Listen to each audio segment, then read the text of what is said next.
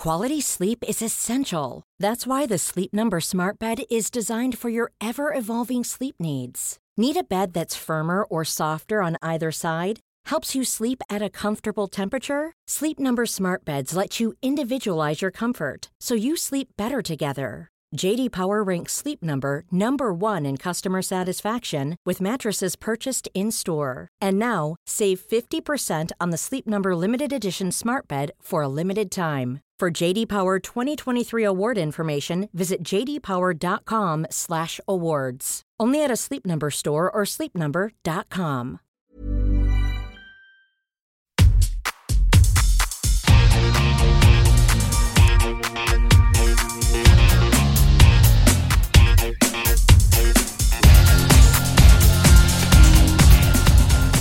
Hola a todos, soy Cristina Mitre.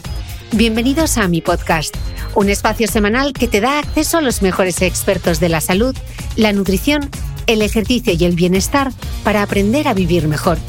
Suscríbete a mi programa en tu reproductor de podcast habitual o desde mi web cristinamitre.com, donde encontrarás además todas las notas de este episodio.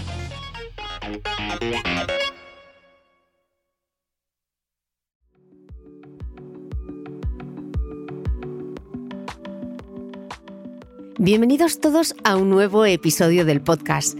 Para terminar este año vamos a hablar con el farmacéutico especializado en industria cosmética Héctor Núñez, conocido por sus decenas de miles de seguidores en redes como Cosmetocrítico. Con él, como siempre, vamos a aprender y a reírnos también. Nos va a resolver esas dudas que nos asaltan a todas. ¿Lo estaré haciendo bien? Si me irrita, ¿qué hago? ¿Paro o sigo? ¿Qué cosmético va primero? ¿Tengo que esperar entre un producto y otro? Todas esas dudas típicas me las enviaron las suscriptoras de pago de mi newsletter a micrófono cerrado. Ya sabréis que una vez al mes celebramos nuestro encuentro experto en YouTube con alguno de los invitados que nos han visitado en el podcast. El pasado mes de noviembre vino Héctor y no dejó duda sin resolver. Si quieres sumarte a estos encuentros y ser tú quien nos envíe preguntas la próxima vez, puedes suscribirte desde tan solo 0,96 euros a la semana. La suscripción de pago te da acceso además a los famosos apuntes del podcast de Cristina Mitre, un mega resumen en PDF de la entrevista de los domingos. Suscríbete en www.cristinamitre.com. Gracias por apoyar con vuestra suscripción la continuidad del podcast de Cristina Mitre. No hay mejor regalo de Navidad.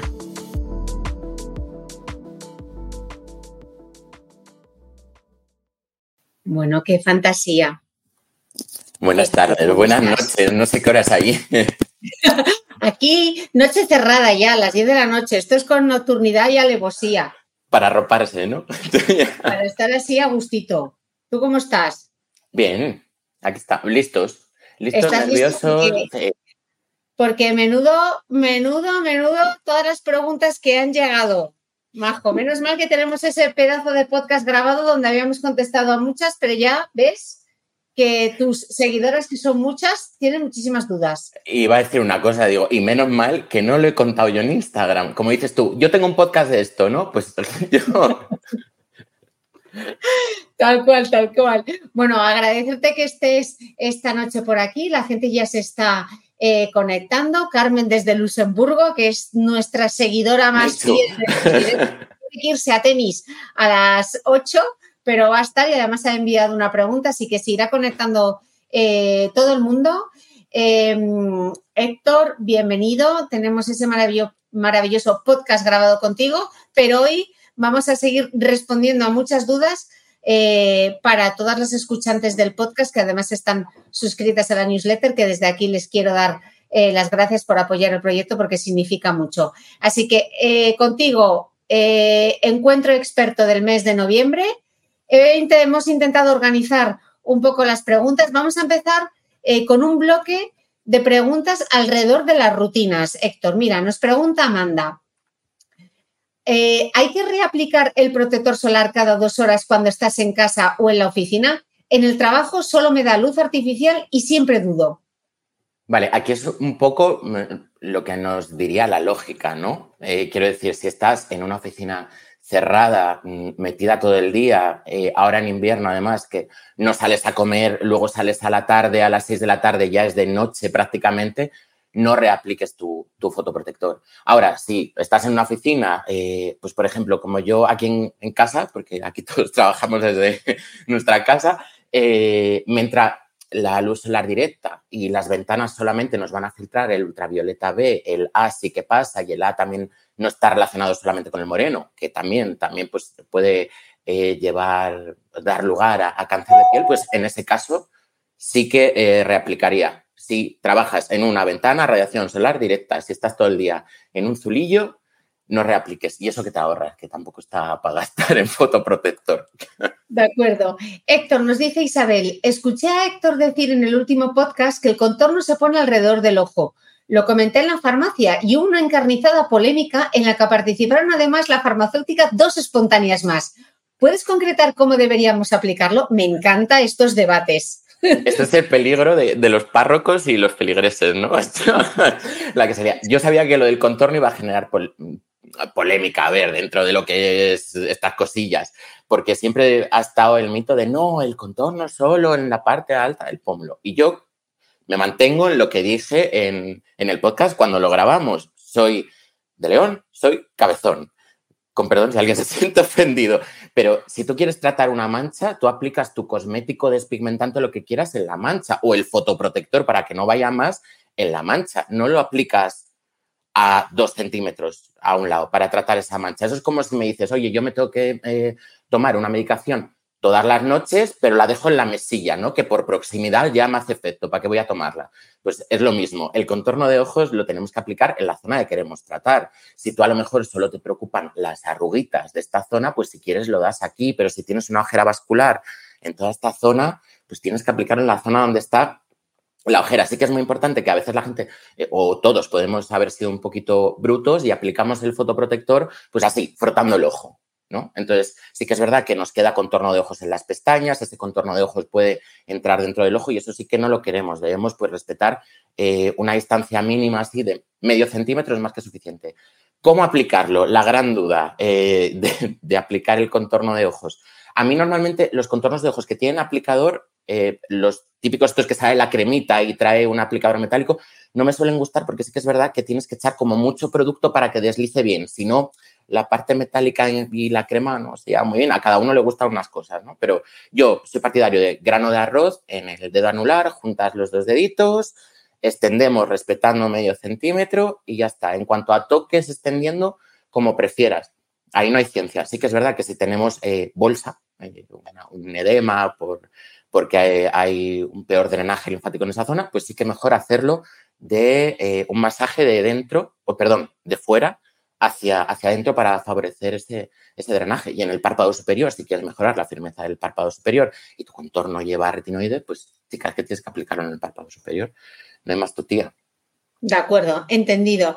Paloma nos dice, por favor, que aclare bien el orden en que debemos aplicar los cosméticos y cuánto tiempo hay que esperar entre la aplicación de uno y el siguiente. Venga, esta vamos a resolverla de una vez por todas. Sí, porque nunca la hemos hablado. Pero Manu, ahora en serio, Paloma, eh, el problema, eh, o por muchas veces la gente tiende a esperar eh, no porque haya que esperar, sino porque nos aplicamos demasiada cantidad de producto, entonces nos da como esa sensación de que el producto no ha penetrado, entonces decimos, jo, llevo aquí 15 minutos y sigo teniendo el serum que me noto la, la cara pegajosa, ¿no? Entonces, tú lo que tienes que hacer es adecuar la cantidad de cosmético que tú te estás aplicando para que cuando tú te lo apliques, al acabar de aplicarlo o tras unos segundos ya notes como si no tuvieras nada en la cara. ¿vale?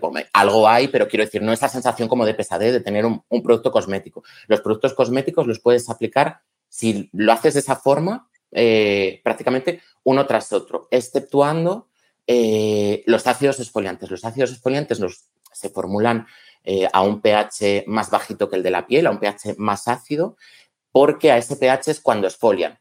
¿Vale? entonces, si aplicamos después otro producto cosmético que, mm, esté a otro pH, un pH cutáneo de 5 o 6, lo que va a hacer es neutralizar en parte ese ácido exfoliante, perdón, ese ácido exfoliante y pasará de, ser exfoliante a, eh, a ser hidratante. Entonces ahí sí que recomiendo esperar unos 10 minutos si queremos aprovechar ese efecto exfoliante. En cuanto a las cantidades, eh, de forma general, contorno de ojos, granito de arroz integral es más que suficiente. Digo con cosas de comida porque es como lo más fácil y visual.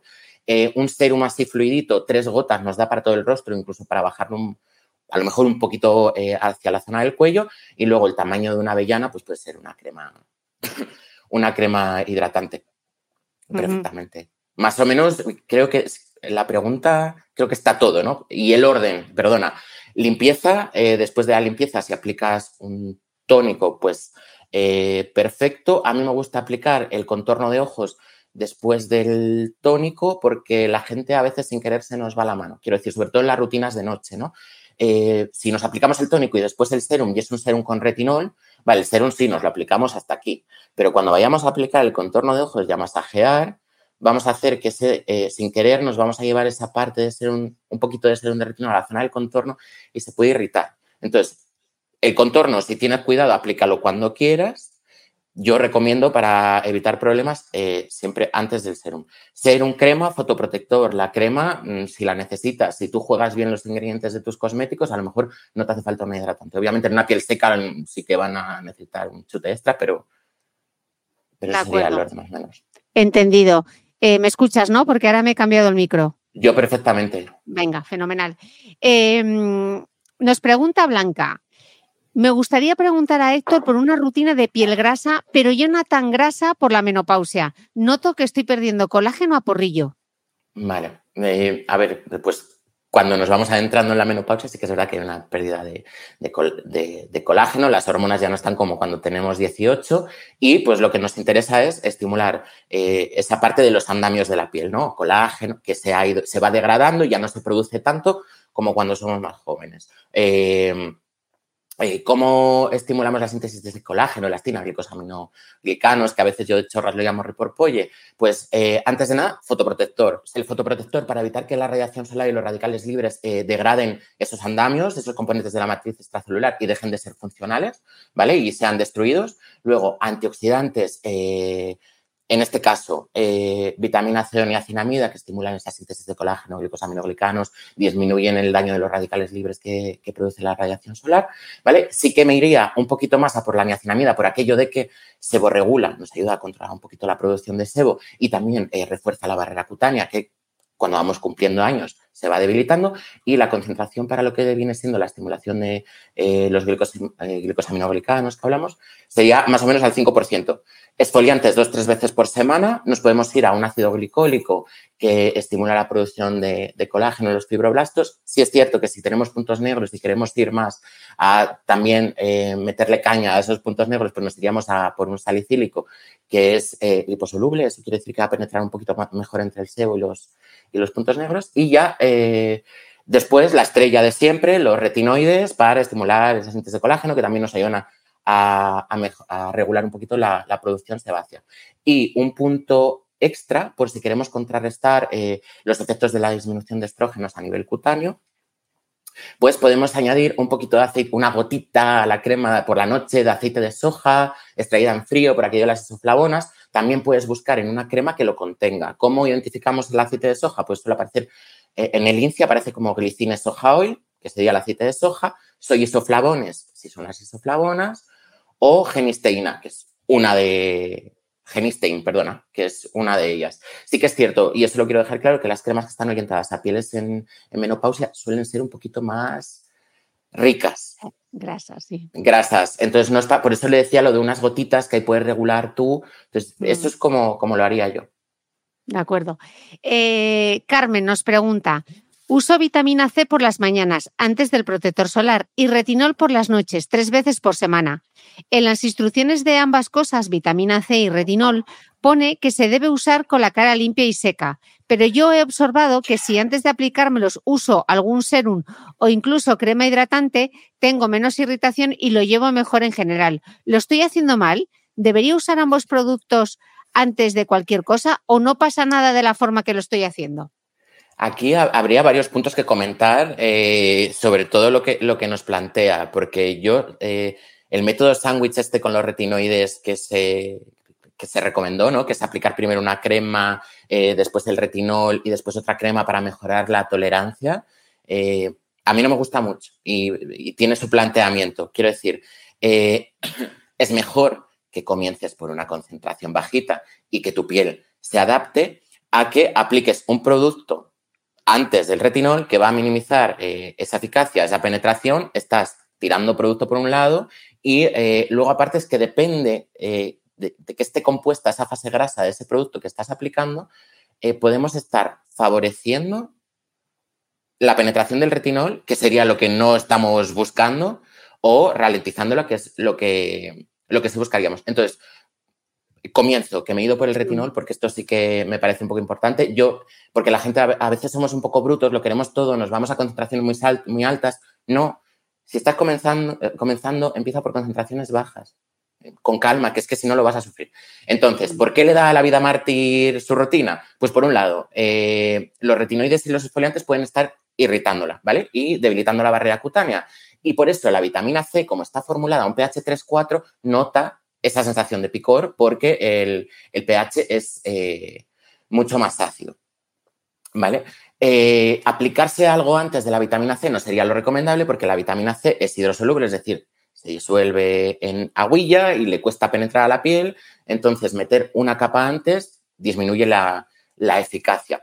Em, y aquí nos faltan un poquito de datos de la rutina de noche, es decir, no sabemos a qué, concentración de retinol usa, si es muy elevada, eh, cuánto tiempo lleva utilizándola, es decir, si está ahora, si es una, a lo mejor una concentración más bajita, pero está ahora en, retinización y no ha comenzado poquito a poco para, adaptarse y con el ácido exfoliante que utilice nos pasa lo mismo, dos, tres veces por semana, pero no sabemos si es 10 eh, o 20%. Entonces, lo que haría yo si fuera Carmen, em, para intentar recuperar un poquito la piel, fuera de la rutina, nos sacamos todo, nos quedamos con el fotoprotector, si queremos con una hidratante básica, ¿vale? Eh, y estamos em, así durante dos, tres semanas hasta que la piel se recupere.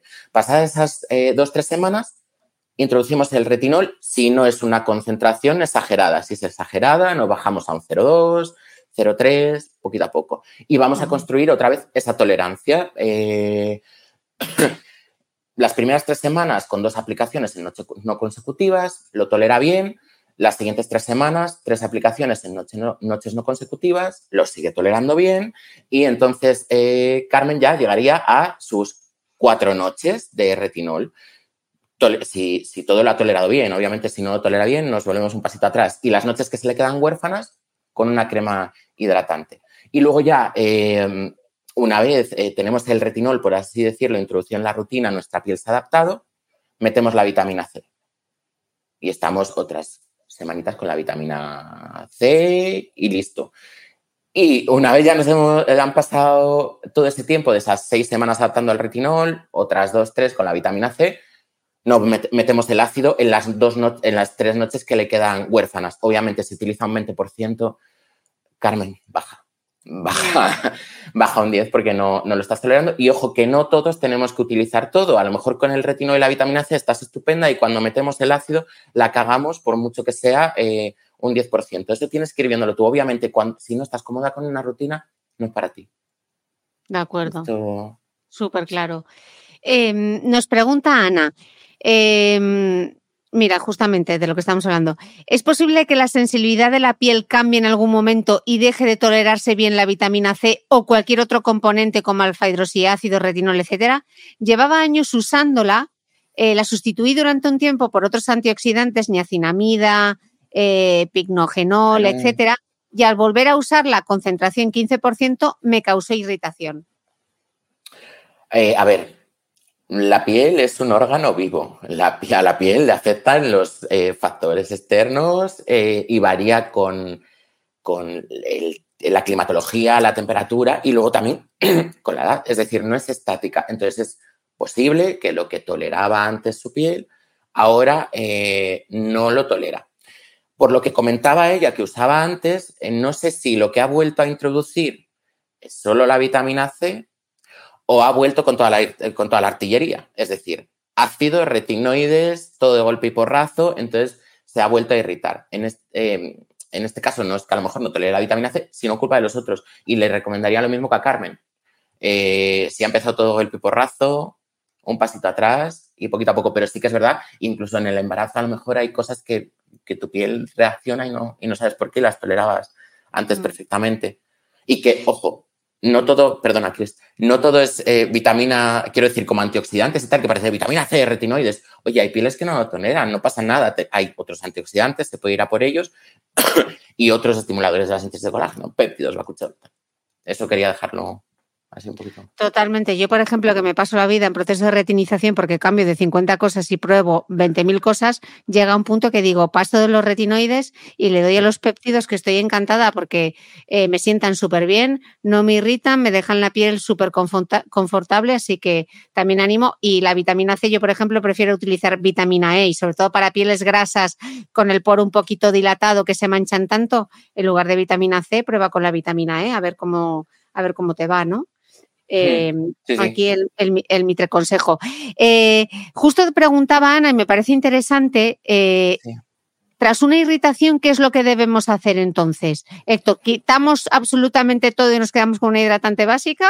Yo soy partidario de irritación y ojo, nos sirve, que esto también lo he comentado a veces en redes, nos sirve cuando, por ejemplo, nos, empezamos a tener granitos, no sabemos por qué, empezamos a cambiar de productos, aquello, la cosa no mejora. Obviamente hablo granitos, no estoy refiriéndome a acné. Pero vemos que no se nos controla la piel o que se nos enrojece demasiado. Suelta, paso atrás. Em, yo lo que diría en cuanto a la limpieza, eh, olvídate de las burbujas por una temporada. Eh, quédate con un aceite limpiador que se retire bien, que no altere tanto la, la barrera cutánea, aunque hay limpiadores en espuma muy suaves, pero sí que es verdad que un limpiador en aceite te va a dejar mucho más confortable que, una espuma. Eh, una espuma o un gel o cualquier limpiador que haga burbujilla. Eh, suspendo todo menos la fotoprotección. Si queremos, metemos alguna hidratante sencilla que no lleve eh, medio kilo de perfume, que luego nos conocemos, que nos pueda desestabilizar un poquito más. Y ya cuando pasen, cuando veas que tu piel recupera, además eso se nota, eh, que suele ser más o menos 15-20 días, pues de ahí introduciendo de forma general un cosmético nuevo cada 7-10 días, o sea, lo que viene siendo cada semana, y vas viendo y vas controlando tu piel, porque es mejor eso que introducir todo de golpe y que te tengas que dar un paso atrás y volver a sacar. Y ojo, que si vuelve a introducir retinoides de nuevo, tiene que volver a hacer el proceso de adaptación, que se nos olvida muchas veces cuando subimos de, cuando los dejamos, ¿no? Como los he tolerado este invierno, pues los dejo en verano, vuelvo al siguiente, no tienes mm. que hacer adaptación y cuando subes de concentración igual. Súper claro. Mira, Menchu, que es la primera en conectarse desde Luxemburgo y se tiene que ir a la clase de tenis, nos ha dejado una pregunta, que además es usuario de tus productos, así que vamos a contestarlo. Dice, soy fan y usuaria de la crema Body Remaster de Héctor y su primera clienta probablemente en Luxemburgo.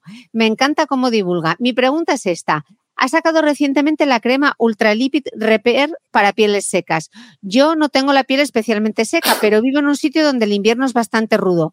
¿Podría usarla como crema, por ejemplo, solo de día? Vale, eh, en cuanto a... Primero, Mencho, muchas gracias. Fuiste mi primera clienta fuera de España, así que yo te lo agradezco de corazón.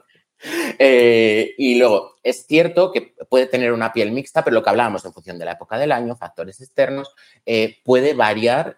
Estoy hablando ahora de la producción sebácea, ojo, que la descamación y la deshidratación también puede estar ahí, pero me voy enfocado un poquito más a la producción sebácea, que es hacia donde van las, las pieles mixtas grasas. Y a lo que me refería, que puede disminuir la producción sebácea y eh, disminuir también la producción, porque pasa con el frío que se disminuyen eh, la, producción por tu propia piel del factor hidratante natural y de las ceramidas que forman parte de la barrera cutánea. ¿Vale? Aquí para decidir, pues, entre la que tengo para pieles eh, mixtas grasas, que sería el water y la de, y la de piel seca, que sería el ultralipid que comenta ella, es fijarte en tu piel si al cambiar de estación eh, tu piel disminuye considerable, eh, o sea, considerablemente la producción de sebo. ¿Vale? Aparte de presentar esa, esa deshidratación y descamación. Si produce bastante menos sebo, nos vamos a eh, el ultralipid de pieles secas para reponer primero esos lípidos faltantes y luego estimularlos también pues para que nuestra propia piel vuelva a, a, a, producir, a fabricar el factor natural de hidratación, las ceramidas, el colesterol, los estingolípidos, para eh, proteger la piel reforzando la barrera cutánea. Y hasta aquí el momento autobombo. Ya pasamos. Está fenomenal. Puedes hablar de tus cremas todo lo que quieras, faltaría más. Mira, Minerva nos pregunta, yo nado dos veces por semana. Al poco de empezar a ir de manera habitual, empezaron a salirme granitos rojos en la zona del moflete. ¿Qué recomendaciones nos haces de rutinas pre-piscina, tanto de limpiadores como de tratamientos? Vale, sí, sí. Pues vamos a, separar por partes. Una parte su granito y otra parte el tema piscina. Primero, lo de los granitos en la zona de las mejillas, yo aquí sí que recomendaría que eh, lo consultara con su médico si es persistente.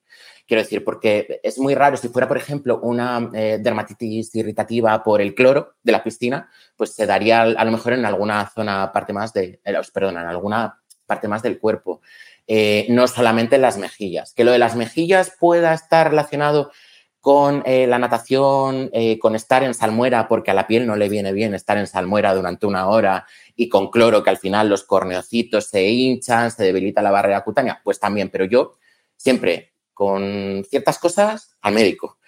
ya eh, podemos, podemos ver que, pueden ser otras cosas. En cuanto a qué rutina haríamos em, si vamos a, piscinas eh, de forma habitual, pues lo primero que yo eh, recomendaría es hidratante antes es decir, así creas eh, una capita un poco protectora en la piel y minimizas el contacto del agua y del cloro, ¿vale? Para, primero, como prevención, por así decirlo, si a primera hora de la mañana ya has hecho tu rutina de mañana y llevas todo el mejunje, pues ya está, te vas con eso. Otra cosa es que quieras reforzar la parte corporal, que es donde nos suele dar más perecita aplicar. Después de, nadar, inmediatamente ducha, retirar residuos de agua y cloro, jabón o gel de ducha o no gel de ducha, eh, yo recomiendo que no, porque te cargas un poquito más una barrera cutánea que ya está debilitada, porque los limpiadores, aunque sean suaves, pues oye, un poquito interaccionan con esa barrera cutánea.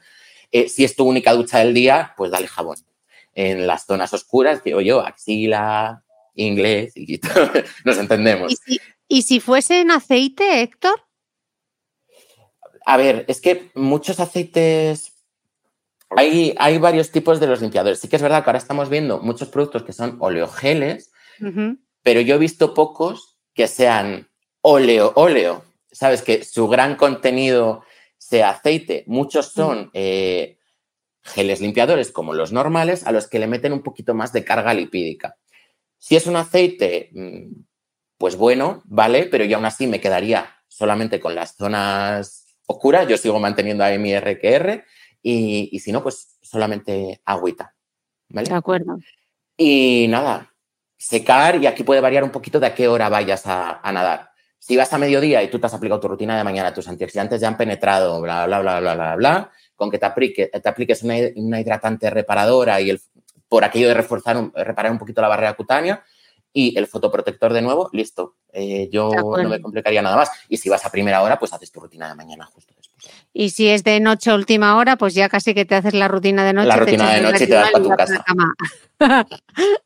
Perfecto. Francina nos dice, ¿las arruguitas de expresión tipo código de barras arriba y abajo del contorno de labios se pueden prevenir? ¿Se usa el mismo contorno para los ojos y para los labios?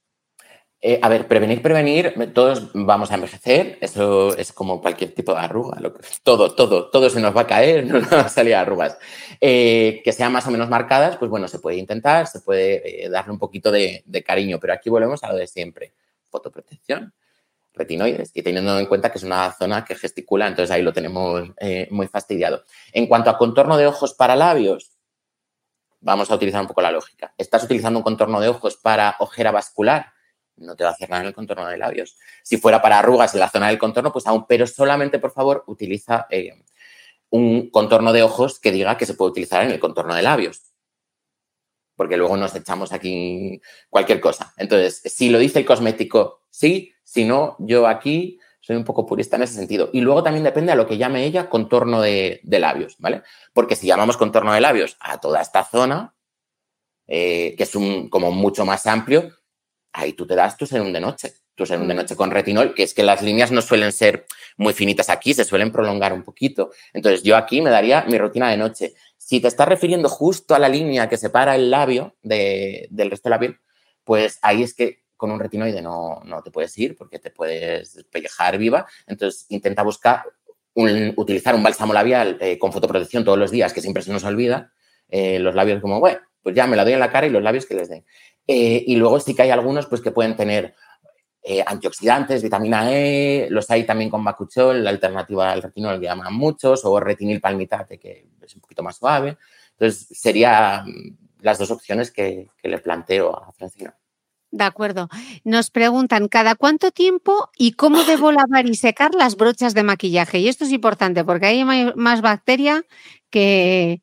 A mí me parece una guarrada, ¿vale? Primero voy a decir lo, general y otra cosa es lo que yo haría, pero teniendo en cuenta que no somos millonarios.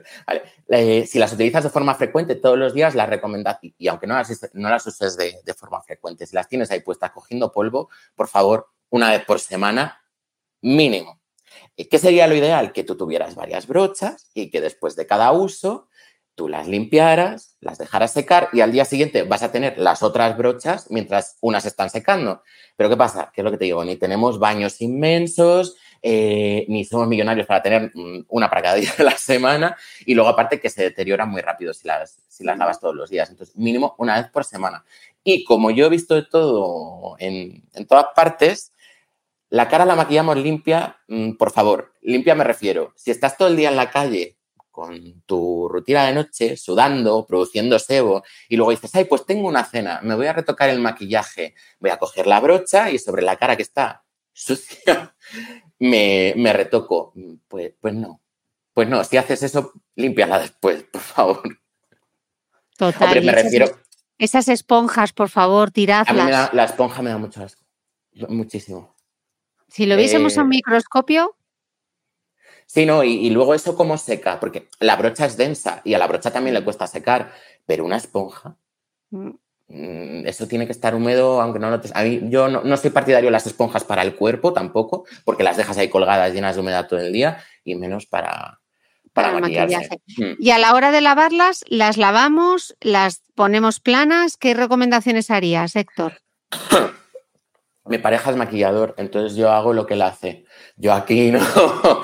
Las limpia pues con un gel limpiador de, rostro. Depende si ha utilizado, por ejemplo, como utiliza mucho brocha para no contaminar el, producto, pues cuando tienes que coger un, labial fijo, waterproof y lo aplicas eh, con brocha, sí que yo, eh, cuando se las limpio, pues las limpio yo, eh, le doy un poquito primero con un aceite limpiador para que se retire bien el... Bueno, ahora hay productos de limpieza específicos, ojo, para brochas, pero el aceite limpiador lo tienes por casa apañado, le das un poquito para que se lo dejas impregnado para que ese maquillaje se vaya eh, desprendiendo, lo aclaras porque se emulsiona correcta, se emulsiona bien y luego ya le das con, un jabón limpiador de cara, es con lo que le damos aquí en casa y la dejamos, eh, si esto es una balda, pues las dejamos secar, pero que la parte de lo que es la brocha no quede eh, en contacto con la superficie plana, sino que quede pues hacia afuera de, la balda. Y así se quedan. La vamos rotando, pues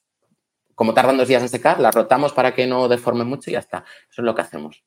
Una obra de ingeniería, trabajo en equipo. Bueno, como la Patrick que limpia las brochas con Fairy. Cuando me lo dijo casi me da un parraque, imagínatelo. Es que limpia muy bien. Como le debe quedar el pelo, le debe quedar el pelo de la brocha como los pelos de la Barbie cuando le lavábamos la cabeza cuando éramos niñas. Por lo menos no es jabón lagarto. Que eso Madre mía, con ese poder de detergencia.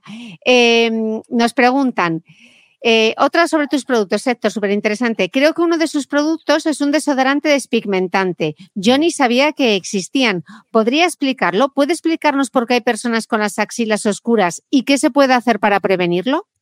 Vale, eh, primero aquí tenemos que distinguir un poquito lo que es eh, una axila oscura o por qué se puede producir por algo más cosmético de nuestro estilo de vida a lo que viene siendo la cantosis nigricans, que es cuando se produce un engrosamiento de la piel, se vuelve más oscurita y eso está muchas veces relacionado con resistencia a la insulina. En este caso, ahí lo descartamos. Nosotros vamos a lo que puede ser lo más habitual, ¿vale? Y para lo que está destinado eh, este cosmético. ¿La axila se puede oscurecer? Sí, eh, es como eh, a la gente, pues cuando alguien tiene granitos, que le quedan esas manchas marrones después, una hiperpigmentación postinflamatoria. Pues eh, en el caso de las axilas es similar. ¿Cuáles son las causas? Pues después de una inflamación que a veces no nos damos cuenta, se va produciendo eh, esa mancha y las causas pueden ser diversas. Uno, desde por ejemplo que utilices em, desodorantes con mucho alcohol y te estén irritando. Utilices antitranspirantes con, sobre todo estos que son muy concentrados, eh, que te das tres veces por semana, que te pueden irritar, que llevan eh, bastante cantidad de sales de aluminio. También esa irritación te puede llevar a un esclarecimiento de las axilas. Luego la propia fricción y, por supuesto, la depilación, que sería cortar el pelo, ¿vale? El rasurado, eh, o una cera depilatoria, o la epilación, que la epilación sí que es arrancar, como, o, cargarse el pelo, pues como un láser o como, o como, o como una cera. Normalmente es cuando ese tipo, ese proceso eh, debilita la barrera cutánea y lleva a una inflamación. Normalmente por la inflamación que se produce al arrancar un pelito, o no, no suele ser, ¿vale? Es más por el proceso que hacemos y que a veces lo hacemos un poco mal y somos un poquito eh, brutos. Yo, para prevenirlo, eh, ¿qué haría? Cambiar los hábitos. Sobre todo, sobre todo la última parte y si utilizas cera, porque es como la gente que se hace barbaridades al quitarse el bigote con la cera, que luego se le irrita y se le queda una, una, lo que dicen la sombra. Digo, no, eso no es una sombra, es una hiperpigmentación posinflamatoria. Entonces, si utilizas cera o cuchilla, si quieres arrancar, puedes pasarte al hilo, que hoy el hilo está súper extendido, lo hacen en todos lados, en todos los sitios del cuerpo. Yo pensaba que solo era para cejas, pero no. Y eh, si eres más de rasurar con cuchilla, eh, sí que es verdad que la cuchilla, oye, siempre nos podemos irritar, hacemos varias pasadas, entonces pasarte a una afeitadora, que en la afeitadora las cuchillas están cubiertas por, eh, por una capa protectora que luego tiene agujeritos por donde entra el pelo. Luego esto depende de cada uno el apurado que quiera. Y así la cuchilla no está en contacto con la piel. Esas son las poquitas recomendaciones que puedo, Perfecto. Ryan Reynolds here from Mint Mobile. With the price of just about everything going up during inflation, we thought we'd bring our prices down. So to help us, we brought in a reverse auctioneer, which is apparently a thing. Mint Mobile unlimited premium wireless. Ready to get 30, 30, bit to get 30, bit to get 20, 20, 20, bit to get 20, 20, bit to get 15, 15, 15, 15 just 15 bucks a month. So, Give it a try at mintmobile.com/switch. slash $45 up front for 3 months plus taxes and fees. Promo for new customers for limited time. Unlimited more than 40 gigabytes per month slows. Full terms at mintmobile.com. Hey, it's Ryan Reynolds and I'm here with Keith, co-star of my upcoming film If, only in theaters May 17th. Do you want to tell people the big news? All right, I'll do it. Sign up now and you'll get unlimited for $15 a month in six months of Paramount Plus Essential Plan on us. Mintmobile.com slash switch. Upfront payment of $45 equivalent to $15 per month. Unlimited over 40 gigabytes per month. Face lower speeds. Videos at 480p. Active Mint customers by 531.24 get six months of Paramount Plus Essential Plan. Auto renews after six months. Offer ends May 31st, 2024. Separate Paramount Plus registration required. Terms and conditions apply if rated PG. Eh, nos pregunta Marga, los músculos de la cara van perdiendo tono y querría saber si hay algún ejercicio, rutina para estos músculos. ¿El yoga facial es efectivo? ¿Alguna web o vídeo en concreto? Vale. Eh, Marga, mmm, no hay ningún estudio ni evidencia científica que eh, soporte que realizar yoga facial va a, a, reposicionar un poco los volúmenes, ¿no? A mejorar un poco pues se nos cae, que esté la cara un poquito más, más rellenita, ¿vale? Sí que hay estudios, eh, no lo llaman yoga facial, lo llaman ejercicios faciales, y sí que hay, hay estudios, sobre todo del, del, del 2010 en, en, en, adelante. ¿Qué pasa con esos estudios? Que son una mierda. Son muestras pequeñas, sin doble ciego, eh, no, están eh, no están randomizados, no hay grupo control, ¿vale? Entonces sí que se observa cierta mejoría, por así decirlo, pero hoy en día los datos que hay para determinar eh, si los ejercicios faciales son efectivos para, mejor, para mejorar el envejecimiento facial y, y, esa firmeza, por así decirlo, muscular, eh, son totalmente insuficientes. Y ahora eh, te plan planteo otra pregunta, ¿no? Porque al final el deporte es salud. Como persona que no ha hecho deporte nunca en su vida. Y he empezado este año, por tu culpa. Digo, pues la voy a nunca es tarde, nunca es tarde. Entonces, eh, muchas veces descuidamos el cuerpo. O sea, tú me estás diciendo que vas a dedicar, porque los estudios hacían, eh, hacían ejercicios faciales media hora todos los días. Me estás diciendo que te vas a entretener en hacer ejercicios faciales todos los días, media hora, cuando a lo mejor no le estamos dedicando eh, ese tiempo al, deporte, deporte de fuerza, eh, que mejora a muchos otros más niveles, que no sea solamente algo meramente estético, facial, ahí lo dejo. Cada uno que haga lo que quiera. De acuerdo. Eh, nos pregunta además que nos dice que usa el serum de vino Perfect de Caudalí para aclarar manchas. y Dice que cree que funciona, aunque no las elimina del todo. ¿Qué opinas de este producto si lo conoces? Vale, pues si, me permites, aquí me voy a extender un poquito porque a Marga le voy a explicar eh, cómo se no cómo se forman las manchas, pero por dónde hay que atacarlas para que ella entienda, se haga un poquito idea. Mm. y si no, luego le digo dónde lo tengo todo puesto por escrito para que pueda verlo. Eh, sabemos que, las manchas son muy complicadas, ¿vale? Porque una mancha no se forma de un día para otro y aparte es necesario atacarlas por varias vías, ¿vale? Y aún así, atacándolas por varias vías, una mancha nunca se va a ir y siempre las vamos a tratar con distintos ingredientes porque un ingrediente normalmente no actúa en todo, ¿vale? Y con los que sabemos que tienen evidencia y estudios y aún así no se eliminan. Entonces, ahora, al lío. Eh, para tratar una mancha, ¿por dónde tenemos que atacar? Tenemos que atacar a la maquinaria que produce el pigmento, que es la tirosinasa, y luego al, propio pigmento. Esto se podría complicar más porque hay más vías, pero así como lo es sencillo. ¿vale? ¿Cómo atacamos a la maquinaria? Pues a esa maquinaria la, la atacamos impidiendo que se cree esa enzima ¿vale? Con retinoides, que ahí los retinoides, aparte de antiedad, también nos ayudan con las manchitas por eso, impidiendo que eh, esa maquinaria sea funcional, es decir, eh, hacemos que, no madure esa enzima eh, con N-acetiloglucosamina, ¿vale? Que esta luego actúa en sinergia con la niacinamida, que veremos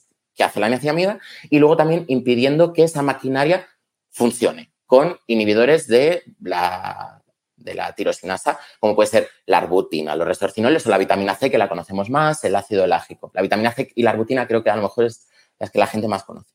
Y luego al pigmento lo tenemos que atacar eliminándolo de la superficie, esfoliando, porque al final lo que tú ves es el pigmento que ha subido desde eh, la capa más profunda de tu epidermis hasta arriba, lo esfoliamos con esfoliantes ácidos preferiblemente antes que esfoliantes físicos, y luego también evitando que suba la superficie, es decir, que el melanocito le transfiera al queratinocito que se muere y va subiendo ese pigmento. Y eso lo hacemos eh, con, con niacinamida o aceite de soja, que también comentábamos para, la menopausia, pues el aceite de soja también actúa, actúa en esa vida. Entonces, como ves, de los ingredientes que tenemos evidencia, no todos actúan en todo y hay que atacarlos por muchas, por muchas vías.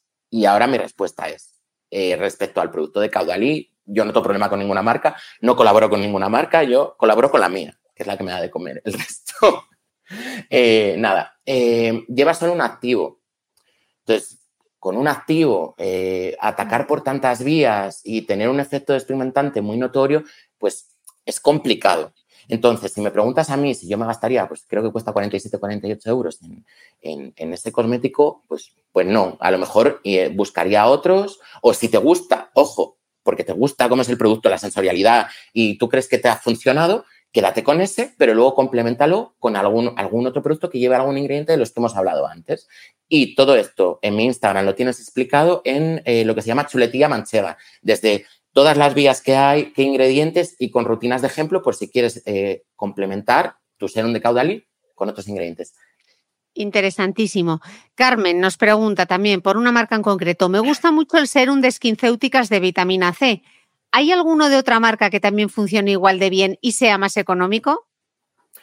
Ay, la discordia de la vitamina C. Si antes digo que la vitamina C no es lo único que existe, vitamina C. Eh, a ver, el problema con la vitamina C pura, el ácido ascórbico puro, que no sean derivados, la vitamina C pura es la estabilidad, que es bastante eh, regulera. De hecho, eh, podrás ver en serums con vitamina C que pasan de un color transparente a naranja marrón. En naranja marrón ahí la vitamina C ya está degradada. ¿vale? Entonces ya no nos estaría haciendo ese efecto que buscamos. Si no nos queremos ir a derivados y nos queremos ir a una vitamina C, a mí me gustan mucho más, em, que ahora hay más en el mercado, los formatos anhidros. Anhidros, ¿qué quiere decir? Que la vitamina C no está disuelta en agua. ¿Vale? Al no estar disuelta en agua, esa parte de, la de, degradación eh, nos la estamos salvando. Entonces, te, va a durar muchísimo más eh, ese serum abierto. ¿Qué pasa? Que cuando un producto es anhidro, la sensorialidad es peor. O sea, suelen tener una sensualidad, pues aquí a regulera. No es tan buena. Entonces yo, si os parece, doy eh, dos opciones anhidras. Una low cost, con una sensorialidad peor, y una, eh, un precio medio que tampoco es desorbitado, que tiene, a mí me ha gustado bastante. Genial. Eh, y de hecho la tengo aquí en casa y la uso.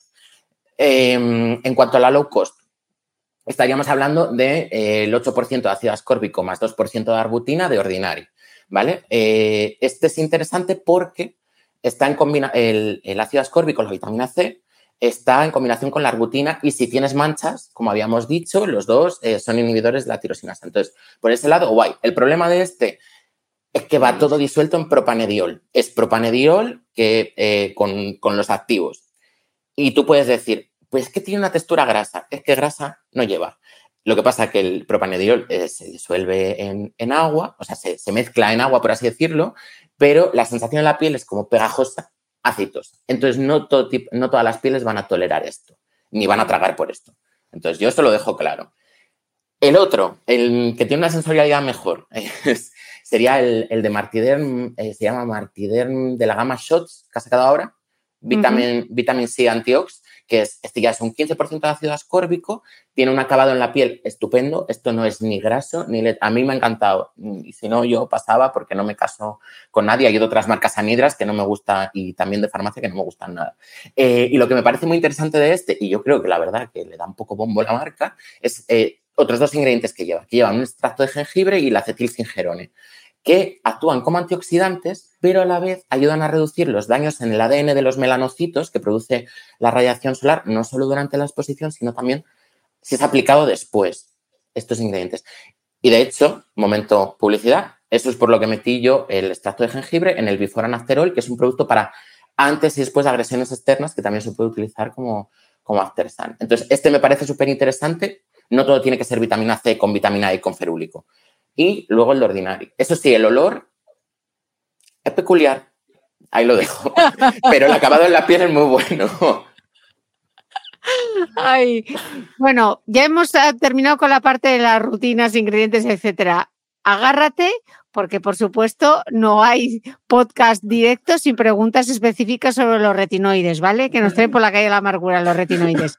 Eh, Ana nos pregunta: no entiendo por qué se limita el ácido retinoico en la Unión Europea. ¿Es porque se usa mal y la gente se despelleja viva o es que se acumula en el cuerpo? Y otra pregunta, ¿se puede usar ácido retinoico si tomas isotretinoína o eso es demasiado?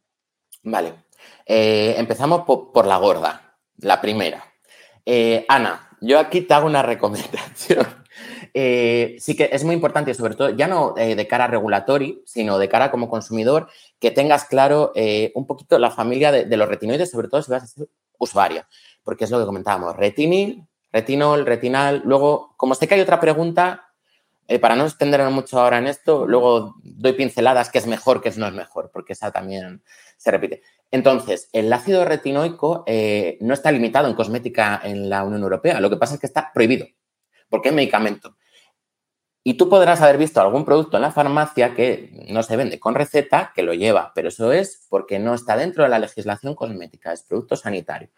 Ahora bien, yo creo que a lo que te refieres es em, al borrador, y ojo, digo borrador porque todavía aquí no ha entrado en vigor, seguimos esperando, en el que se limitan las concentraciones de retinol, retinil palmitate y retinil acetate a un máximo de 0,3 para eh, facial y 0,05 para corporal. ¿Vale? Entonces, el retinal no rula por ahí. Yo todavía no sé por qué, pero bueno, eh, vamos a ver cuando salga, si sale, eh, en, qué, en qué forma sale todo. Eh, ¿Por qué se hace esto? ¿Te estás intoxicando con tus cosméticos? No. lo que han hecho estos señores, eruditos, que saben mucho más que, que nosotros, es tener en cuenta toda la exposición que tenemos a la vitamina A, al retinol nuestro, si, si dices vitamina A, suena como más light, ¿no? A la gente le asusta menos. Eh, retinol es como, Dios mío. En nuestro día a día, teniendo en cuenta alimentación, suplementación y que utilizaras todos los cosméticos que hay en el mercado con retinol. Es decir, contorno de ojos, crema corporal, champú, crema de manos, eh, tónico, loción de maquillaje, maquillaje, pintalabios, etcétera, ¿vale? Y por ello, poniéndonos en el peor de los escenarios posibles, que nunca va a ser la realidad, se limita es por ese motivo, ya que eh, como muchas vitaminas, sobre todo esta que es liposoluble, pues y liposoluble quiero decir que tú también si comes mucha zanahoria, pues mm, se puede acumular vitamina. Eh, hay unas concentraciones sistémicas que son las recomendadas y seguras, pero solo se hace por precaución. en cuanto a la isotretinoína, ácido retinoico, aquí estamos hablando de medicamentos, ¿vale? El, uso concomitante de, de, los dos, uno por vía tópica y otro por vía oral, va a depender de la dosis y la pauta que esté prescrita por tu dermatólogo. Aquí ni se pincha ni se corta con medicamentos Mm. ¿Quién manda los medicamentos? Los médicos. ¿Quién manda sobre las patologías? Los médicos. Mm, Eso sí que lo, lo dejo muy... Lo, lo puntualizo. Porque sé que hay esa lucha claro. siempre, pero que no es lucha, que es que lo que es de cada uno es de cada uno. Consulta con tu dermatólogo que te ha prescrito la isotretinoína. Eh, Mariola, Mariola nos pregunta, si es posible, justamente me gustaría saber las diferencias entre retinol y retinal, en qué casos utilizar cada uno y finalmente si el retinal se incluye en la nueva normativa. El retinal en el borrador no aparece. Vamos a esperar a ver qué pasa, cómo entra, en qué forma, cuándo. De momento estamos cri eh, y si se limitan las concentraciones eh, en cosmética, puede que te preguntes también qué pasará con esos productos que tienen concentraciones tan altas. Pues dependiendo la marca, eh, lo que quiera y lo que pueda hacer, pues a lo mejor se van a productos sanitarios. Es otra, es- otra opción que pueden tener las marcas para eh, seguir comercializando concentraciones más elevadas. Luego, diferencias entre retina y retinol, ¿vale? En cuanto a efectos en la piel, eh, en cuanto a reducción de arrugas, voy a decir que son prácticamente iguales. Todos se transforman en ácido retinoico. ¿Qué pasa? Que el retinol está un pasito más atrás que el retinal, ¿vale? Y que el retinal eh, sí que es cierto que tiene propiedades antibacterianas, pero también lo va a tener el retinal cuando en tu piel, o sea, perdón, el retinol cuando en tu piel se transforme en retinal, que vaya haciendo el paso retinol-retinal, ácido retinoico. Eh, en cuanto las diferencias también puede estar un poquito más en los efectos no deseados sobre la piel. El retinol eh, sí que es verdad que pueden inducir un poquito más a reacciones de picor en la piel que el retinal. ¿vale? Entonces, eh, efectos antiedad podríamos tener similares, eh, porque además en el retinal se utilizan concentraciones más bajas que el retinol, por eso de, de la conversión. Eh, y en cuanto a las reacciones cutáneas, el picor en retinol puede ser más probable, sobre todo si las cosas las hacemos mal. Mm, Y a- aquí me quedo. Vale. Yo, no, si quieres decir, aportar algo, yo soy bastante fan del retinal. A mí me yo es que también hay que decir que el retinal, eh, hasta estudios eh, sobre el retinal, hay menos. Hay más, el, el retinol, por así decirlo, lleva como, como más tiempo. Del retinal, efectos cutáneos y tal, es como van apareciendo. Y sí que es verdad que ahora, eh, antes no había en el mercado tantas opciones con retinal. Miro Mm. para ahí porque te estoy viendo en la pantalla, perdón. Ahora van saliendo más, ¿sabes? Pero antes es que era el, el retinal en el que te tenías que pagar 100 euros eh, y no había nada más.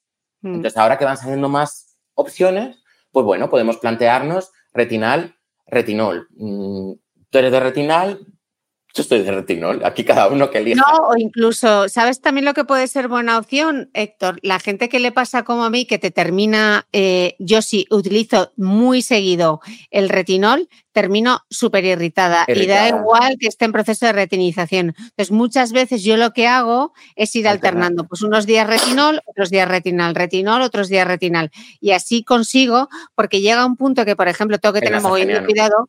Sea, todo lo que es el surco nasogeniano, la parte de las aletas de la nariz, o sea, me irrita Mm.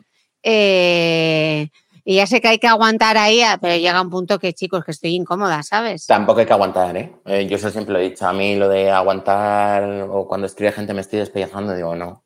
O sea, hay un, hay un límite. Y luego también, depende cómo lo apliques por aquí. Esto, consejo, quiero decir, a la zona de surco nasogeniano tenemos dos opciones. O te aplicas una capita de crema para evitar irte a esa zona antes y en esa zona no aplicas, o eh, tú te lo aplicas en el rostro, la cantidad justa para extenderlo, no que nos haga capa, y ya con lo último que quedan los dedos, que parece que no hay nada, si quieres, vas a esa zona para que haya menos concentración y irrite un poquito menos.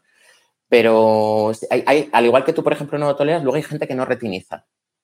Total. O sea, no, tú le puedes echar lo que quieras, que no reacciona. Que, ojo, que retinizar y despellejarse no quiere decir que tengamos que, o sea, que no esté Mm. haciendo efecto, ¿eh? Eso no, no lo relacionemos. Benditas las pieles que no, que no se despellejan. Total. Eh, última pregunta sobre el ácido retinoico, aunque luego, bueno, hay una cosa aquí sobre la isotretinoína. Eh, Vale. hace muchos años un dermatólogo me prescribió ácido retinoico al 0, al 0,5 retirides para unas verrugas planas que me salieron en la cara. Tras finalizar el tratamiento me recomendó que lo siguiera usando dentro de mi rutina cosmética en noches alternas. A mí me va genial con él. Y la pregunta es, ¿el ácido retinoico es mejor, igual o peor que el retinol dentro de una rutina cosmética? Vale. Eh, primero, ácido retinoico nos ha quedado claro, es medicamento. Retinol, cosmético. Eh, lo que voy a contar ahora es para que nos hagamos, nos pongamos un poquito en, situación. A mí me da igual lo que uses, si algo te lo ha prescrito el médico, consulta con tu médico para quitarlo. Eh, aunque sea por ansiedad, si es que me, da igual. y esto, lo que voy a contar, no lo digo yo, no me lo invento yo, está escrito. Quien quiera, y si a alguien le interesa y te piden eh, los papers, yo no tengo ningún problema, eh, te, los, te, los, hago llegar por si quieres Genial. Eh, tenerlos.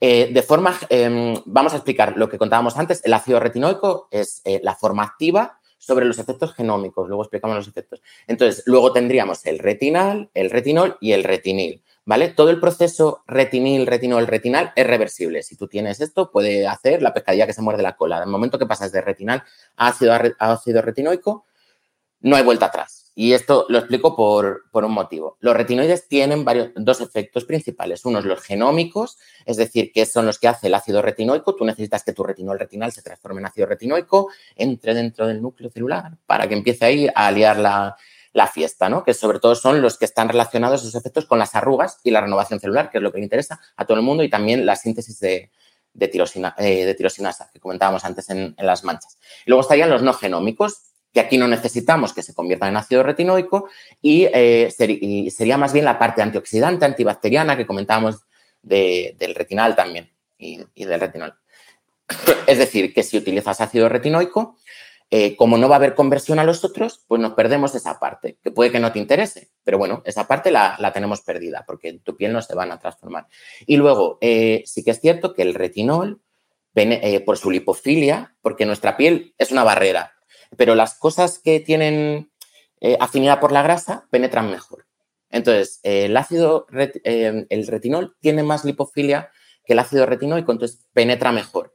¿Vale? Y ya eh, para cerrar un, poquito todo esto, el ácido retinoico altera más la barrera cutánea, por eso la gente a veces lo, tolera, altera más la barrera cutánea que el retinol y el retinal, ¿vale? Por eso produce mayor pérdida de transepidérmica de agua, reacciones de irritación y picor.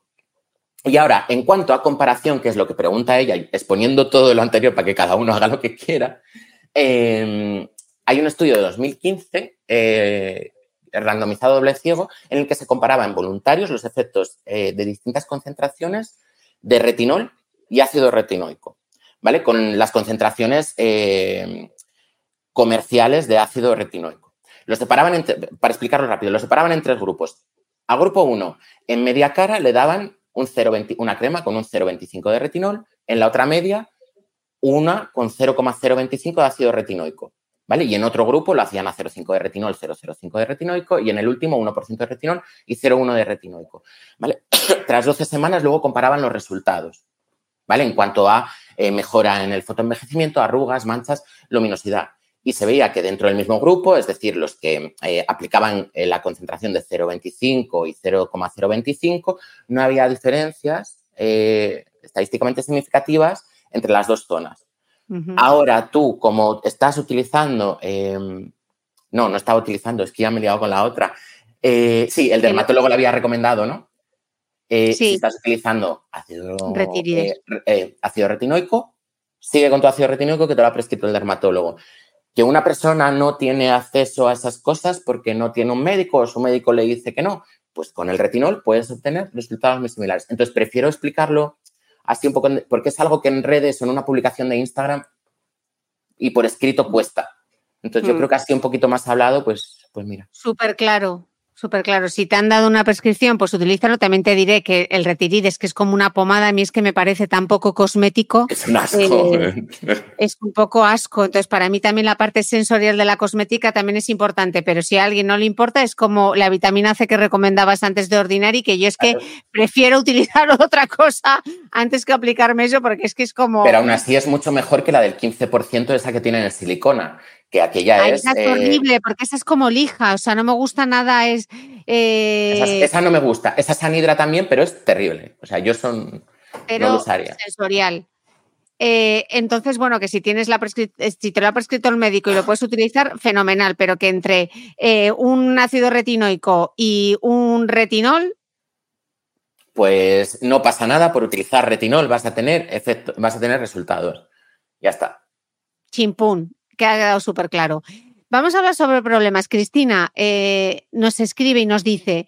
Y este es un gran problema, ¿eh? porque yo ya me lo he encontrado con eh, hijas de amigas que por culpa del TikTok terminan comprando Drunken Elephant, una niña de 13 años que hace utilizando esos productos. con lo que cuesta. Con lo que cuesta encima. Dice, mi hija adolescente tiene mucho acné pero prefiere las recomendaciones de TikTok que tomar medicamentos. La píldora que le recetaron hizo que engordara, así que la dejó. Y del Rocutan no quiere ni oír ni hablar porque dice que a sus amigas les deja la cara en carne viva y que prefiere los granos. Prueba todo lo que ve y cada vez va a peor. Lo que menos me gusta es que se lava la cara con un cepillo y se la frota a conciencia mañana y noche. ¿Qué le dirías tú? Querida Cristina, O sea, yo entiendo a Cristina, quiero decir, porque con ese tipo de cosas, eh, todos los días en Instagram, recibiendo mensajes, ¿vale? Y luego aparte, porque yo, todos hemos sido aquí jóvenes, adolescentes, y cuando hay algún grano, la maldita manía de cuanto más frotar y resecar la piel como para que salgan, es mejor. Y todo lo contrario, estamos debilitando la barrera cutánea. Y ahora es TikTok, pero antes eran los super consejitos de la Super Pop, o de la Vale, o de todas estas cosas, o lo que te recomendaba tu amiga. ¿Vale? yo aquí eh, sí que es verdad que teniendo acné, yo lo que sería es, eh, quitando mi vena de león y de, y de padre por mis cojones, pues ser un poquito más comprensivo e intentar explicar pues lo que sucede, ¿no? Que el primero, el acné es una patología cutánea. Como patología cutánea te la tiene que diagnosticar y tratar un dermatólogo. Ahora, no hay ningún milagro, ni remedio casero, ni cremas, ni cosméticos que te vayan a tratar un acné. Otra cosa que sí que es verdad es que cuando tú estés en tratamiento o acabes ese tratamiento, se pueda complementar con cosmética. Hasta ahí, perfecto. Luego, cuanto más tiempo pase, que esto es lo que no, no se dan cuenta y, a mí me da mucha pena porque luego los complejos del acné se transforman en complejos de otra cosa. Em, quiero decir que nadie tiene que acomplejarse por tener marcas, pero a la gente, a todos tenemos nuestras taritas, yo incluido. Eh, cuanto más tiempo pase, va a ser peor, porque habrá más riesgo de cicatrices, manchas rojas y marrones, lo que conocemos como eh, eritema y hiperpigmentación postinflamatoria, y eso cuesta mucho tiempo quitarlas y mucho dinero. Entonces podemos prevenirlas con un tratamiento adecuado. Y luego, eh, además, decirle que ellas no son sus amigas. Quiero decir, lo que le pautan a ella a lo mejor no es lo mismo que le pautan a sus amigas. Y si y, en una consulta médica también están las cosas para hablar con el, con, el facultativo. Quiero decir, a mí de nada me sirve que me mandes tomar ocho pastillas diarias. Estoy banalizando un poco, ¿vale? Si yo digo que no las voy a tomar, que solo me voy a tomar dos. ¿Hay otra opción? Eh, y digo pastillas por decir algo en general, no me estoy refiriendo a esto. Hay otra opción dentro de tal que a lo mejor sea tópica, que no sea, coño, para eso está, habla, habla con tu médico. ¿Sabes? También es cierto que a veces cuando vas a las seguridades sociales, toma. Y no hay, hay eh, mucha, mucha maniobra.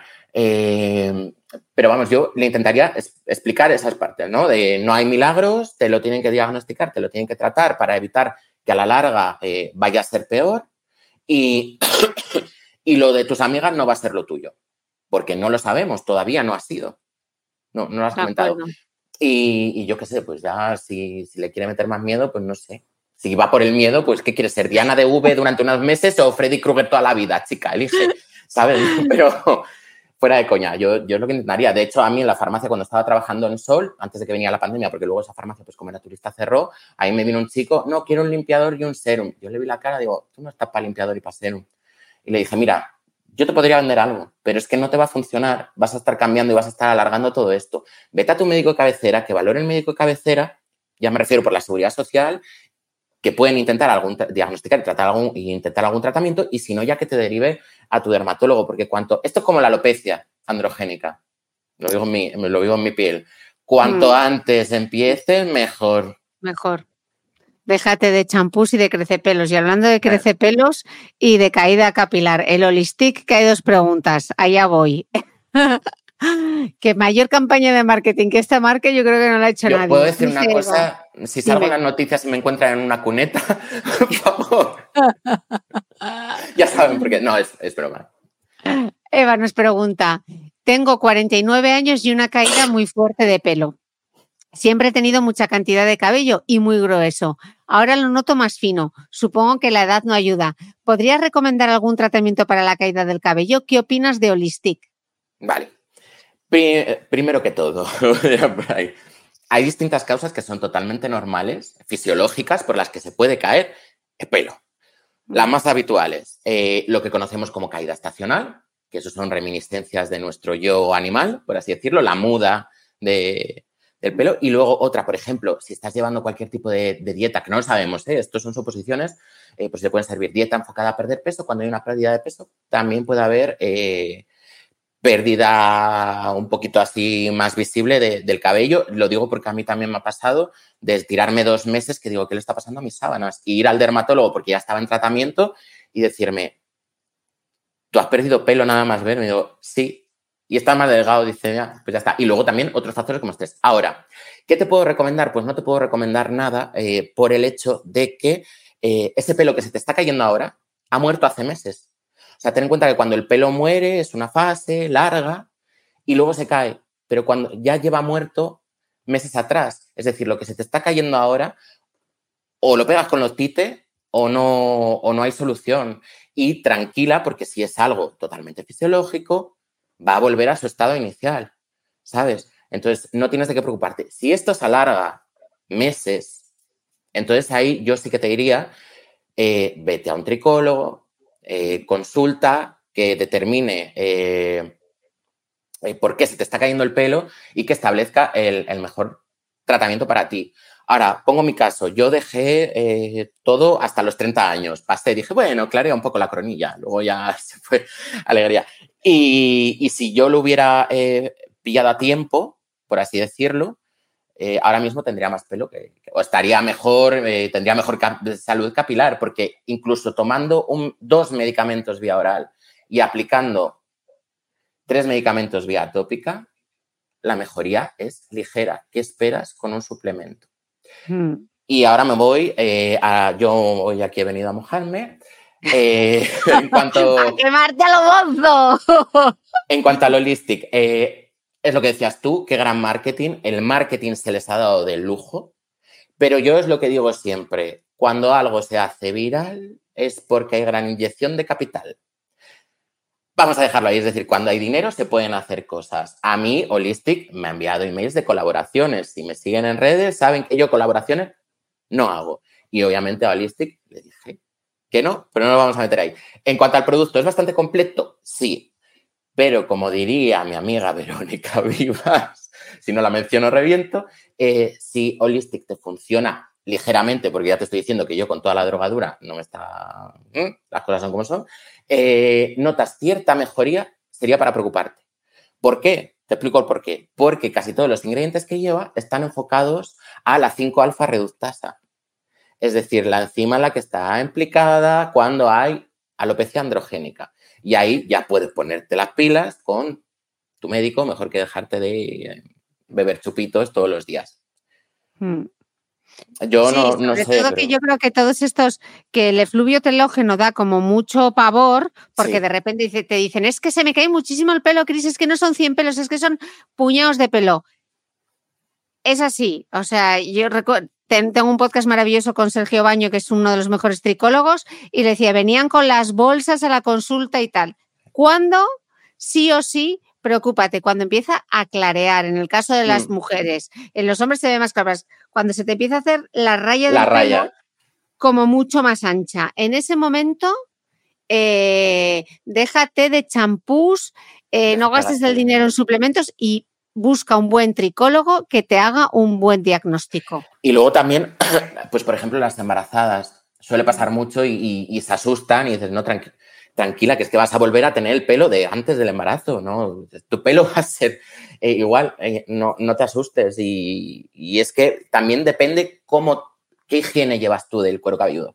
Es decir, eh, si tú te lavas el pelo una vez por semana, y no te lo cepillas porque es un pelo rizo, es normal que cuando te vayas a la ducha, todo ese pelillo que está suelto, que durante toda la semana tal, se te caiga en la ducha y, y parezca más de lo que es. Yo me lavo el pelo todos los días y entonces a mí se me va cayendo en el lavado y porque me toco el pelo, pero a lo mejor un pelo rizado que se lave menos, tal, no sé qué, es que se le va a caer todo lo que no se le ha caído durante la semana.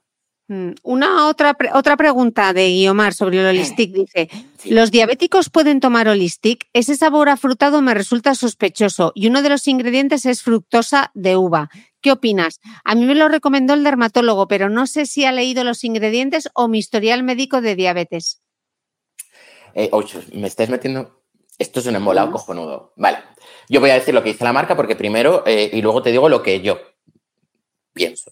Eh, la marca te dice, y de hecho viene en el prospecto, que es apto para diabéticos, ¿vale? Con un asterisco. Y te pone que, lleve, que, sea controlado por tu médico, ¿vale?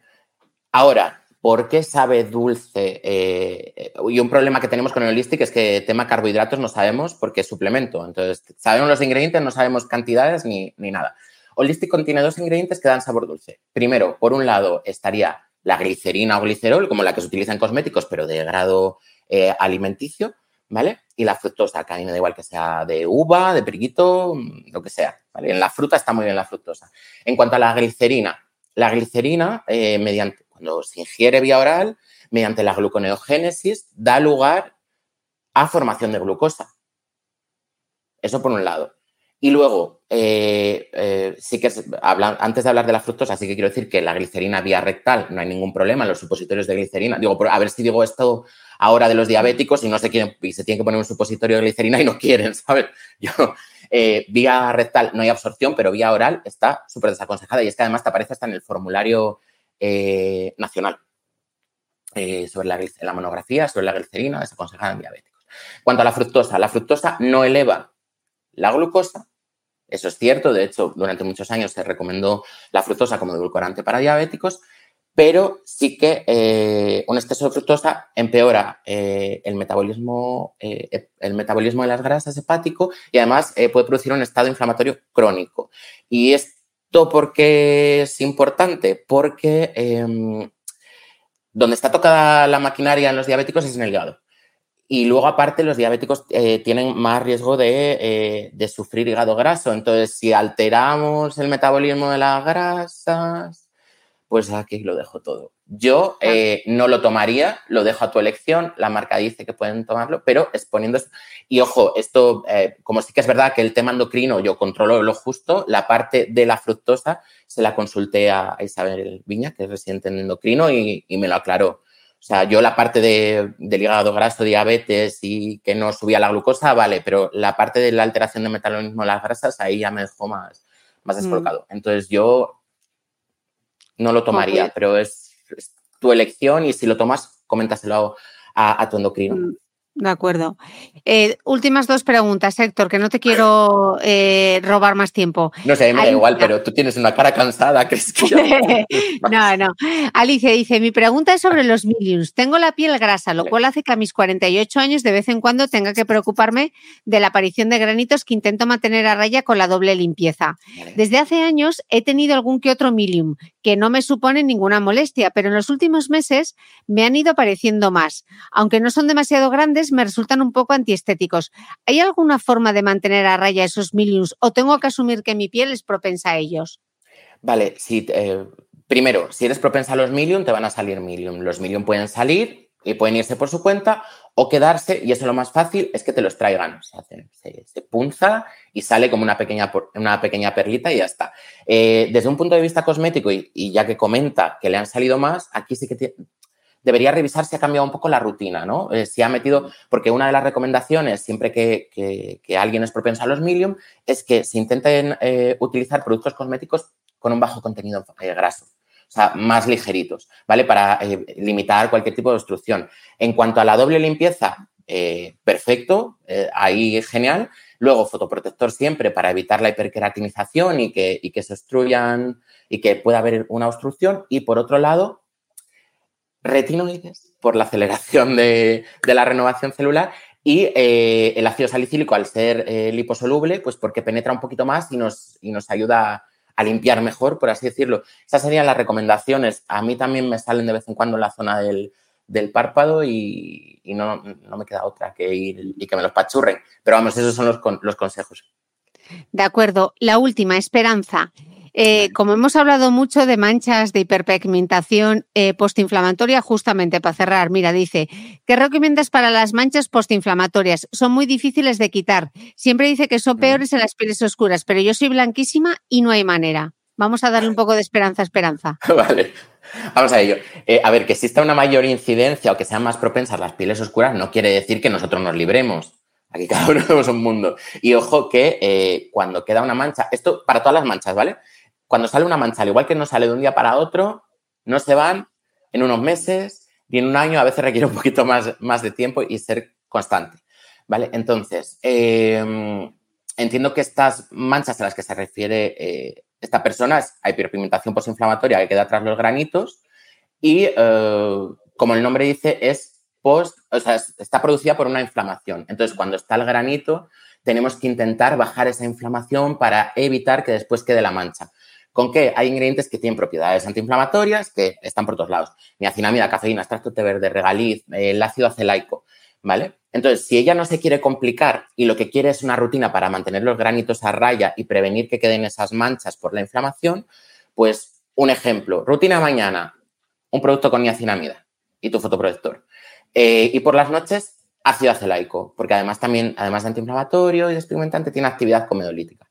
Y luego, si lo que quieres eh, prevenir granitos, eh, prevenir las manchas y mejorarlas, eh, simplificando, niacinamida y fotoprotector por la mañana y por las noches un acelaico alternado con retinol. Y si quiere aún más, bueno, retinol, retinal, da igual, aquí no me meto.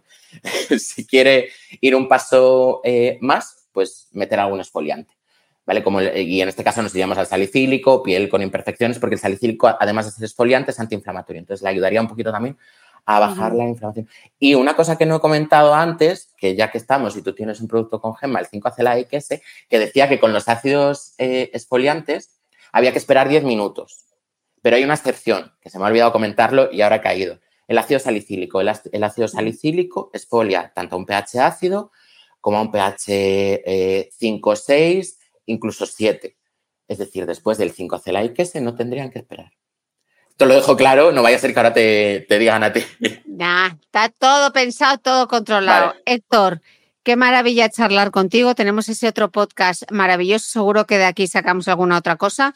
No me quiero despedir sin recomendar tu libro. Manual de Cosmética Aplicada. Fíjate que ha viajado hasta Dubai, imagínate, y estaba ahí detrás, que es donde tengo los libros que más consulto. Este libro. Y fue, maravilloso. fue misión imposible, ¿eh? Aquello fue una odisea. ¿Dónde está el libro? Pero llegó, eh, llegó, llegó. Y, lo tengo conmigo. Y mira, tiene ahí el post y puesto. Así que os lo recomiendo. Os recomiendo muchísimo porque muchas de la gran mayoría de las cosas que hemos hablado esta noche están Eso es lo que iba a decir. Están en Instagram y ahí lo tienes organizadito que no tienes ni que calentarte la cabeza y ponerte a buscar. Sí, así que si queréis haceros un buen regalo, Aprovechad, manual de cosmética aplicada. Héctor, un lujazo poder charlar contigo. Millones de gracias por dedicarnos una hora y veinte minutos de tu tiempo a resolver. No pasa nada, a mí me encanta hablar. Las dudas de las suscriptoras y a las que os habéis conectado hoy, muchísimas gracias. Ya sabéis que esto lo podéis ver eh, y escuchar eh, cuando queráis, que queda disponible. Y a ti, Héctor, nada, darte las gracias de corazón por, por prestarte y que, siempre es un gustazo charlar contigo. Y a ver si nos vemos pronto. A ver si nos vemos pronto. Además, de verdad, a ver si nos vemos pronto. Cuídate mucho y hasta la próxima. Y un abrazo Os recuerdo que tenemos directos como este una vez al mes con distintos invitados en los que podéis hacer vuestras propias preguntas. Empezad el año suscribiéndoos a mi newsletter a micrófono cerrado desde tan solo 0,96 euros a la semana. Y además recibiréis, entre otras cosas, los apuntes del podcast de Cristina Mitre, los resúmenes de cada episodio. Suscribíos en www.cristinamitre.com. Gracias por apoyar con vuestra suscripción la continuidad del podcast de Cristina Mitre.